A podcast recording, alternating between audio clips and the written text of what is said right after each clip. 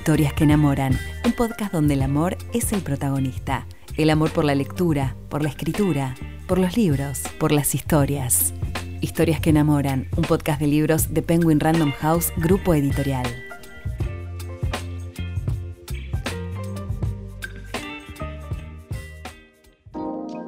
Hola, soy Lucía, soy lectora, fanática de las historias y los libros y host de este podcast.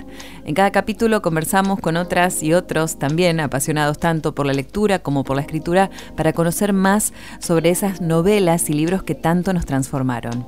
Durante el mes de agosto viajamos a la infancia. Hoy vamos a conversar sobre amores, los primeros amores y la literatura dedicada a ellos junto a Gustavo Juste y Jacqueline Goldberg.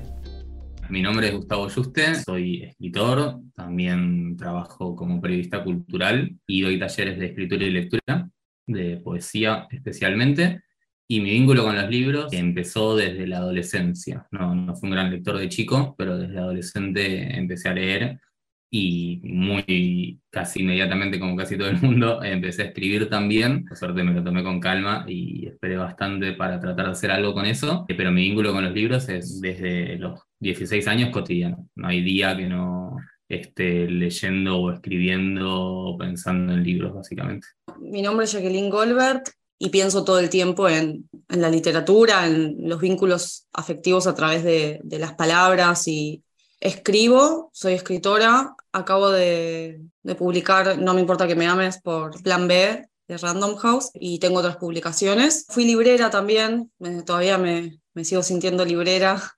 Tenía una librería con dos amigos que la abrimos en la pandemia, así que mi vínculo es tipo desde la edición, la escritura y, y el mundo libreril. Y mi vínculo con los libros, bueno, comenzó un poco por curioso también y de una manera también intuitiva, así de mirar la biblioteca que había en mi casa, que era súper, muy aleatorio el material que había, cosas que había heredado mi mamá de una tía que era muy lectora, y también cosas que había estudiado ella en la escuela, y un día encontré un libro ahí de Juana Ibarború que se llamaba Chico Carlo, y ahí em, se abrió un portal como muy impresionante, o sea, lo que me pasó a mí como que me emocioné mucho cuando era chiquita, porque hablaba de, me acuerdo que el cuento se llamaba Una mancha de humedad, y, hablaba como de, un, de una mancha que estaba en la pared, en donde la niña miraba esa mancha y se sentía como compenetrada y comprendida y no necesitaba nada más que esa mancha y ese punto fijo en la pared. Y, y un día sus padres, creyendo que esa mancha era solamente una mancha de humedad, eh, llamaron a unos pintores y revocaron la pared.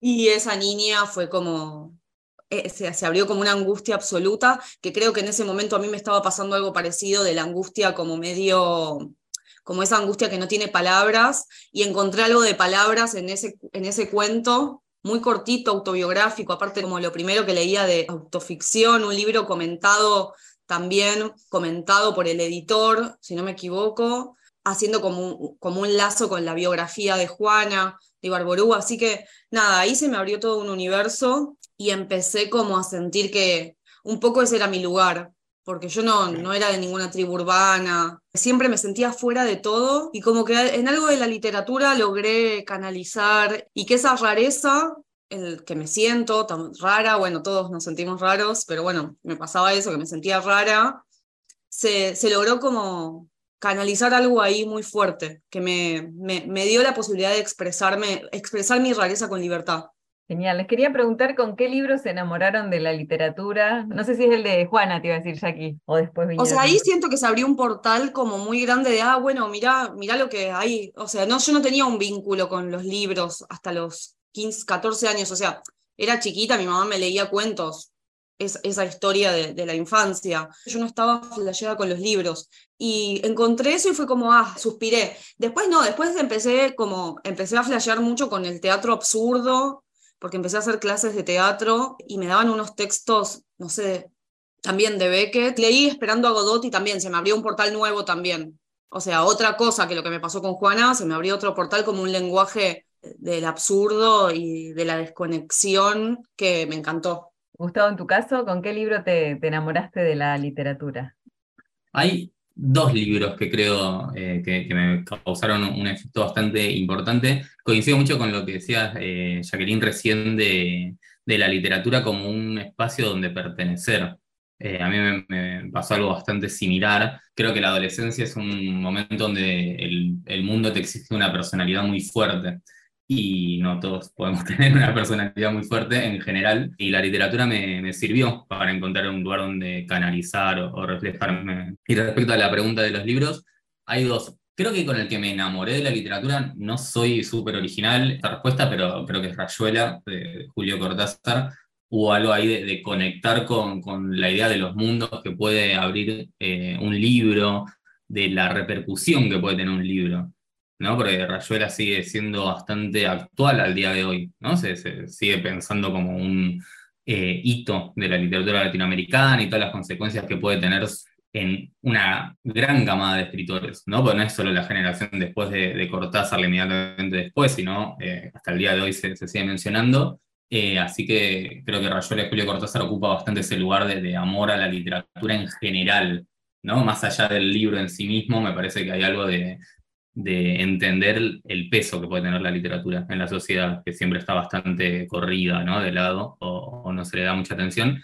Y capaz con el primer libro, que quedándome en el libro particularmente que me enamoré, fue muy raro porque eh, es un libro que encontré en una casa de, veraneo de mi familia, que hay una biblioteca abandonada, ¿no? Como, bueno, los libros que se descartan en la costa y van quedando, juntando humedad año tras año. Y hay un ejemplar de La hija de Keops, de Alberto Laiseca, eh, que yo lo leí muy intuitivamente, ¿no? Como dije, bueno, a ver qué es esto, un escritor argentino, y me acuerdo estar tres noches, cuatro noches eh, ahí en vilo leyéndolo, algo que también tenía 15 años más o menos, habré entendido la mitad, pero quedé fascinado. Eh, y creo que, esa sensación de decir, che, no sé qué acaba de pasar, porque yo no era muy lector, como decía Jacqueline, también fue como, uy, no, no, sé si entendí todo, pero quiero seguir leyendo esto. así que creo que Cortázar, como amor a la literatura en general, y con ese libro de la Iseca en particular, ese, ese amor al leer particularmente. ¿Cuál fue la primera novela de amor que leyeron? Eh, y les quería preguntar también, ¿qué es lo que hace que una historia sea una historia de amor?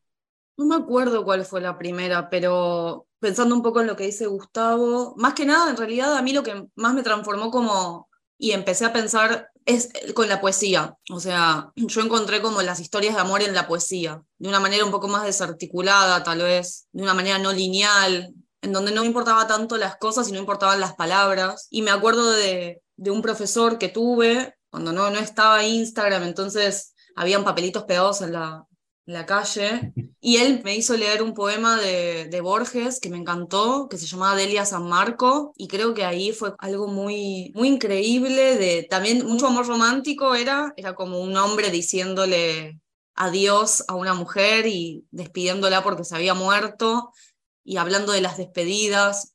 Y después también con la poesía de Olivero Girondo, y los cuentos de Cortázar también. Esas fueron como las primeras historias de amor que leí de grande, digamos, ¿no? Bueno, leíamos en la escuela, qué sé yo, Romeo y Julieta, leíamos las tragedias griegas, pero creo que esas fueron las historias que me atraparon. Me, me gustó, me sigo colgando las respuestas de, de, Jacqueline un poco porque es verdad que yo entré más a las historias de amor a través de la poesía. Eh, y ahí es donde estaba nombrando a, Gustavo Adolfo Becker. Eh, que yo tuve una profesora en el secundario, en cuarto eh, año del secundario en Capital, en Ciudad de Buenos Aires, que serían los 16 años, si mal no recuerdo, em, que nada, dio la, la, materia en general con mucha pasión. Entonces me entré, eh, como que pude conectar. Entré con Becker, después entré con Cortázar, eh, son autores que fui ganando en base por, por esa profesora eh, y con Becker entre esas micro, micro historias de amor, de, pues eran poemas muy breves, ¿no? las rimas y leyendas de, Becker. Eh, también entré un poco al universo de Benedetti, ¿no? de, Mario Benedetti. Ay, yo también, un montón. todos cargamos en la adolescencia con Benedetti. Nadie habla ya de Benedetti. Yo le escribí una carta de amor a Benedetti. Es que una vez que probás a Idea Vilariño, eh, el efecto. Claro, obvio, obvio, obvio. Les iba a preguntar si se enamoraron de algún personaje. Bueno, ahí ya que te enamoraste de un escritor en este caso. Era, una, era un amor como muy de. como de admiración. Eh, pero bueno, va, va, cambiando todo el tiempo.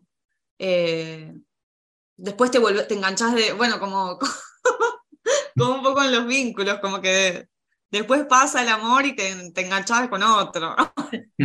¿Y algún personaje de esas historias que, que los haya así cautivado? Eh, creo que Pola eh, me pareció un personaje más interesante que la maga en Rayuela. Eh, tenía una cosa un poco más mística, más ausente, y en la adolescencia te, te enamorás del que no te da pelota, básicamente, de la persona ausente te vas a enamorar. igual no creo haberme enamorado de, Pola, pero si, tuviera que ser alguien de Rayuela sería más de Pola que de la maga. Pero en realidad, la verdad nunca me, me, enamoré de un personaje. Y creo que me enamoro tanto en la vida real que, que ya no tengo tanto tiempo para los libros, como, no, ya está, a la fila. No, yo tampoco siento que me haya enamorado de personajes, tal vez sí como de, más de la situación, de quedarme enganchada en, unas, en una historia. Sí con los escritores, obviamente tengo mis escritores y escritoras favoritas, pero con los personajes no. Quería preguntar también, ¿qué es lo que hace que, que una historia sea una historia de amor? ¿Cuáles son las características que tiene que tener? Creo que, que puede haber tantas respuestas como personas le preguntes, ¿no? Me parece en primer lugar. Y para mí que una historia sea de amor es que los personajes sigan sus deseos.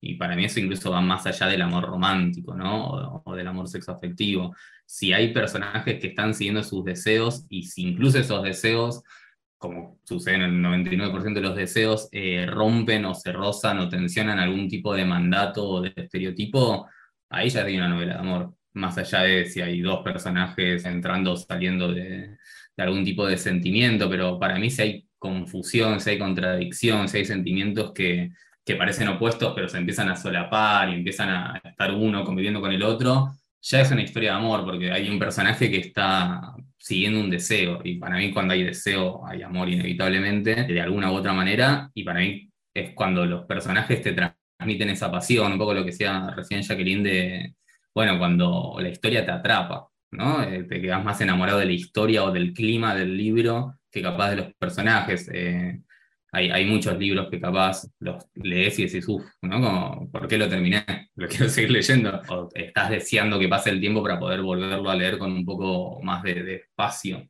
Eh, así que creo que para que una historia sea de amor tiene que haber deseo en los personajes e incluso si nos vamos un, paso más allá, en la escritura de esa novela. Barthes siempre hablaba del placer del texto, ¿no? Tiene que haber como una cuestión ahí de deseo, de, placer que, que, está puesto en juego eh, entonces, uno puede decir que los buenos libros son libros de amor, aunque no hablen de amor. Estoy de acuerdo con eso, que siento que en un punto todo libro es de amor. Amor a algo, a alguien, a alguien que no está, a alguien que, ¿no? Amor, desamor. Y yo quería agregar la tensión, como cuando, cuando hay tensión, cuando hay desencuentro, que también es lo que, lo que hablabas, cuando hay tensión, hay desencuentro. ¿no? Pero la, la tensión me, me, me, interesa porque, bueno, a mí me gusta bastante el teatro y pienso en los, en los cuerpos que tiran para distintos lados y después en un punto vuelven al centro y se chocan. Y también siempre las historias que, que no dejan de preguntarse por qué es eso, ¿no? Como qué es el amor o qué, qué no es el amor. O sea, no me interesan las historias de amor muy clásicas a mí. En general me interesan las historias en donde todo se corre, ¿no? Un poco de la idea de, de lo que es. Y me gusta mucho también cuando las historias tienen humor, cuando las historias de amor tienen humor eh, y no se toman tan en serio el amor mismo, ¿no? Y para la literatura de, de ustedes, para, para, eso que escriben, digamos, ¿qué importancia tienen los primeros amores y el amor en general? Y bueno, le sumamos el deseo, ¿no? Em, si hablamos de primeros amores, creo que tampoco soy original, ¿no? Pero claramente empecé a escribir en la adolescencia por todas las personas que no me daban pelota. Por, todos los amores fallidos, que incluso es un círculo vicioso porque el, el, amor no correspondido o el amor fallido o ese amor que no se termina de concretar es el punto culmine del deseo. ¿no? El, deseo hasta que no se concreta es el, es el, mejor momento del deseo. Entonces es como una rueda que por lo menos en la adolescencia no, no para de girar, entonces estás todo el tiempo escribiendo muy malos poemas de amor que son de desamor, que, que para mí es eh, son las dos caras de la misma moneda, uno no, no excluye al otro toda buena historia de amor tiene un gran desamor, ¿no? Ya sea previo, durante o luego, pero hay un desamor siempre circundando o incluso el miedo al, desamor que puede llegar a venir. Así que en mi caso fue claramente el primer desamor o uno de los primeros desamores el que me llevó a leer en primer lugar, ¿no? A perderme en esos versos muy románticos de Becker o esos versos muy, muy románticos de Benedetti y después a meter la cabeza de lleno hasta el día de hoy en esos versos de desamor de Aguilariño. ¿no? Decir, ah, esta persona como, escribe lo que uno no, ni siquiera puede pensar, ¿no? Como uno no, puede ni, poner en palabra los sentimientos y hay poetas eh, o, escritores en general que, logran hacerlo, pero para mí el, primer amor fue muy importante en mi literatura porque capaz sin, sin esa potencia de la decepción, esa idea de, un mundo que realmente ya no funciona, eh, capaz uno no se termina de meter de lleno en la literatura. Sí, yo también empecé escribiendo poemas de amor. Bueno, y después empecé a investigar como otras formas un poco de llegar a eso. Justo en la última novela, para pensarlo más puntualmente ahí, es una historia donde el amor, digamos, como que se concreta, pero todo el tiempo falla, ¿no? Falla y también hay momentos de, luminosidad, pero bueno, sí, a mí obviamente que también me gusta el amor para escribir, digamos, ¿no? Como, no sé si no correspondido, pero el que está mediado por, por tensiones de intereses, políticas,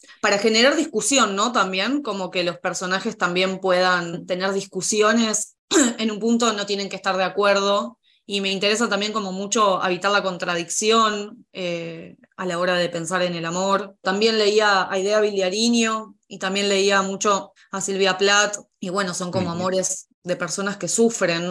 Eso me hizo pensar un poco que ahora si bien me sigue gustando mucho el amor y el sufrimiento, también eh, me, reconcilia un poco con eso y, puedo leer otra poesía que, que no sea, incluso el amor a la literatura, ¿no? Por ejemplo, o la idea de la escritura, no tener que pensar que para escribir tenés que ser alguien que sufre, poder pensar como en una, una escritora que escribe también desde, desde un lugar eh, de felicidad, de alegría, ¿no? Como de una invocación de otro lado, ¿no? Y me interesa investigar otras formas de pensar el amor, como desde, desde el amor a, a les amigues, a, la literatura, pero también desde un lugar de un encantamiento y un lugar de, descubrimiento y fascinación también, ¿no? Me sumo a esto que decía eh, Jacqueline, me parece súper interesante pensar desde dónde se escriben, y para mí, por ejemplo, las mejores historias de desamor no se escriben desde el, desamor viviente, ¿no? Entonces se, escriben desde otra posición. Eh, estaba pensando un poco en, Turistas Perdidos, que es el libro que publiqué con Random House, sin ánimo de spoilear, ¿no? Pero eh, es un gran libro de amor al desamor, en realidad, porque eh, esto no es un spoiler, el libro empieza con, con la separación consumada ya el desafío de contar de adelante para atrás es, bueno, vamos a partir del desamor para ir para el amor y creo que en un tono un poco pesimista, pero que para mí esconde un poco de optimismo, saber que todo va a terminar en desamor es una forma de saber que también va a terminar en amor, ¿no? En ese reverso constante y en todo tipo de vínculo, ¿no? Creo que acá nos centramos un poco más en, en, lo romántico, pero creo que con los amigues pasa exactamente lo mismo, sabes que te vas a acercar y te vas a alejar, ¿no? Entonces me parece que, que, hay, que hay un juego constante ahí para, para ver cómo se escribe tanto desde el dolor como desde la felicidad y saber que muchas veces estás mitad y mitad, ¿no? O un porcentaje y un porcentaje en cada parte de ese sentimiento. Como para finalizar, preguntarles que un poco lo hablamos también, se mencionó esto de si notaron cambios en la manera en, que, en la que se cuentan las historias de amor con el paso de, los años. Bueno, esto que decíamos, ¿no? Como que ya no, no es solamente un amor eh, no correspondido, creo que hay nuevas formas de pensarlo, que incluso se puso, se puso en discusión la idea del amor romántico, Ahora el amor es mucho más, eh, o sea, entra como el poliamor y entran como los, los vínculos abiertos y creo que es un, es un momento interesante para pensar también, ¿no? Como desde dónde se quiere seguir escribiendo sobre amor, también para, para repensar las palabras con las que se llaman a las cosas, cómo se nombra lo que se nombra. Creo que es un gran momento, quiero pensar que es así, que es un momento más queer, más inclusivo, donde hay más posibilidades de, concebir el amor y poder escribir sobre eso, tener esa libertad de estar como que otras ya lo hayan hecho antes para vos también poder hacerlo, me parece como re interesante. Creo que el feminismo fue bastante importante en eso. Y la lucha trans, obviamente. Sí, me, sumo a todo lo que dijo eh, Jacqueline recién. Creo que, que se abandonaron ciertos estereotipos o ciertos lugares comunes que muchas veces uno carga incluso sin eh, estar de acuerdo, ¿no? Pero uno a veces los termina reproduciendo. A mí, por ejemplo, me, preguntaron, eh, porque en mis dos novelas aparecen menciones o al poliamor o a las parejas abiertas, o a la trieja, o a la bisexualidad, eh, o etcétera. Y yo lo respondo porque yo lo vivo así, o sea, en mi círculo se vive así, o sea, para mí el amor es eso. también son la monogamia, ¿no? Y, o sea, eh, tengo personas alrededor que siguen viviendo de esa manera y cada uno elige lo que quiera hacer, va, elige, hace lo que, lo que puede, básicamente. Y así como creo que nos estamos animando a romper esos moldes y, y a escribir de manera diferente, sí me parece interesante pensar qué desafíos hay cuando esa fuerza del amor romántico capaz se está moviendo a otros vínculos, eh, por ejemplo los amigos, por ejemplo la familia, si no estamos capaz eh, romantizando además esos vínculos, ¿no? Como que nos están empezando a hacer las cuartitos de naranja, ¿no? Pues ya no pueden ser medias naranja, ¿no? Pero pedacitos de naranja que vienen a, completarnos y a veces se termina escribiendo de la misma manera como antes a, Romeo o a Julieta, ¿no? a ese príncipe o princesa, a les amigues o a ciertos miembros de la familia como si no fueran personajes imperfectos también, ¿no? Como si no fueran eh, víctimas imperfectas y victimarios imperfectos, todo eh, en los vínculos, ¿no? Eh, románticos. Entonces me parece interesante ver el desafío de, está bien, creo que hay un gran consenso de, bueno, ¿no? Las novelas de amor ya no pueden ser tan estereotipadas, ¿no? Y tan eh, comunes, pero a veces capaz eso se mueve a otros tipos de vínculos y capaz estamos haciendo trampa, ¿no? Como bueno, ya no escribimos novelas de amor eh, románticas para una pareja, pero capaz a, a los amigos o a la familia le tiramos ese peso y creo que todos somos personajes muy imperfectos y creo que una buena novela de amor hoy en día tiene que marcar esa imperfección de todos, estamos haciendo lo que podemos, básicamente. Historias que enamoran es un podcast de Penguin Random House, grupo editorial. Todos los libros que mencionamos en este episodio podés encontrarlos en penguinlibros.com.ar.